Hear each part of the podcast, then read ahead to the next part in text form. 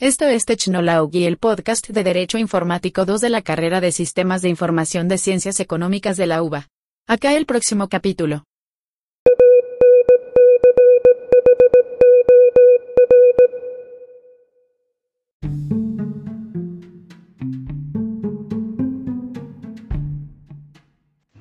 Bienvenido al podcast sobre el software propietario.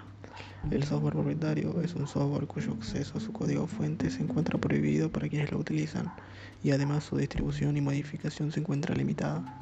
Decimos esto porque el software de código propietario no puede ser copiado o modificado a no ser que sea por su propio desarrollador. Generalmente es de pago y el nivel de calidad es superior al que es ofrecido por un software libre. Está protegido por copyright o por algún otro tipo de protección de propiedad el cual consiste en asignar y concederle derechos eh, al desarrollador del software. Para adquirir un software propietario hay que hacerlo a través de un contrato de software a través del cual se adquiere una licencia de uso del software. Eh, de esta manera esto representa un acuerdo a través del cual eh, una parte que es titular o propietaria del software, que se llama licenciante, concede una licencia, es decir, una autorización de uso, a un tercero que vendría a ser el licenciatario sobre los derechos de explotación del software, es decir, sobre el uso del software, a cambio del pago de un precio o canon. Dentro de un contrato de adquisición de un software propietario se encuentra la información sobre las partes involucradas en el contrato, es decir, tanto del licenciante como del licenciatario. También se encuentra el tipo de licencia que se va a conceder del software, si es exclusiva o no y si es o no transferible. También se incluye el precio de la licencia y su forma de pago. También está incluido la extensión y el contenido de la licencia, en donde se indica todo aquello que se puede y no hacer con el software por parte del licenciatario. La fecha de inicio y la duración del contrato también están incluidos e incluso también está incluido el, ámbito territorial específico en el cual se va a poder hacer uso del software. Por último se encuentra la finalidad para la cual se va a utilizar la licencia del software.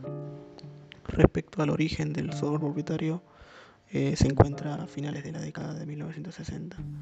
En aquel momento era imposible adquirir eh, un software y un hardware de forma separada. Las empresas en aquel momento estaban acostumbradas a venderla eh, como algo que, que venía en un solo paquete.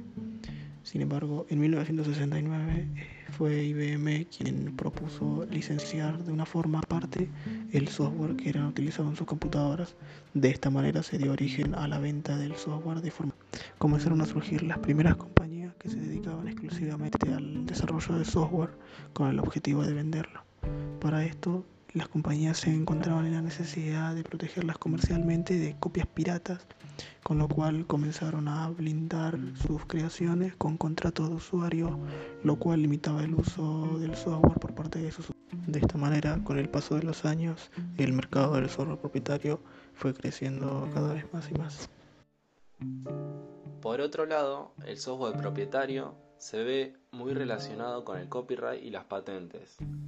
Copyright es un concepto muy importante, ya que es muy usado para indicar que una obra está sujeta al derecho de autor. El derecho de autor es un conjunto de principios que regulan los derechos patrimoniales, que por el solo hecho de la creación de una obra, ya sea literaria, artística o científica, también no importa aunque esté publicada o no, la ley ya le concede a los autores este derecho de autor. Cabe destacar que una obra pasa al dominio público cuando los derechos patrimoniales han expirado. Por ejemplo, después de un plazo desde la muerte del autor. También se puede definir al derecho de autor como una forma de mantener una identidad entre el autor y su creación, ya que se reconoce que la obra es expresión de la persona del autor y de esta forma se la protege. Cabe destacar que el derecho a autor se enfoca únicamente en la protección de la expresión de un contenido, pero no de las ideas. Una pregunta que me hacen frecuente es cómo obtengo, cómo nace el derecho a autor. Y el derecho a autor no necesita de ninguna formalidad, de ningún registro los derechos de autor nacen con la creación de la obra.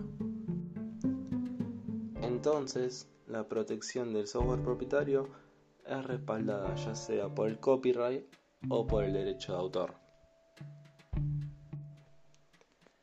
En cuanto a sus características, este software es reconocido principalmente por su imposibilidad de copiar o modificar su código fuente y también por contar con un nivel de calidad superior al de software libre.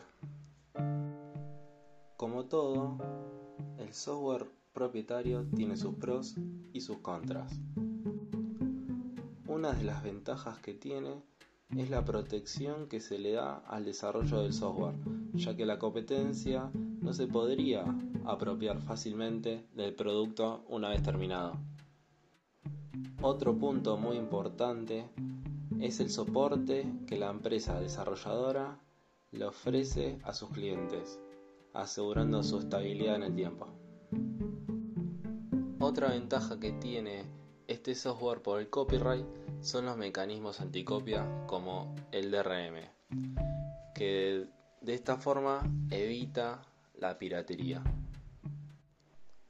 Sin embargo, el software propietario también cuenta con sus contras, la imposibilidad de copia, la imposibilidad de modificación, cuenta con restricciones en su uso basadas en una licencia, también tiene la desventaja de la dificultad en su distribución. Y otra desventaja que cabe destacar es el costo de las aplicaciones que cuentan con este software propietario, que es mayor al resto. También se puede llegar a ver como una desventaja el soporte técnico, debido que al mismo depende el 100% de la empresa propietaria.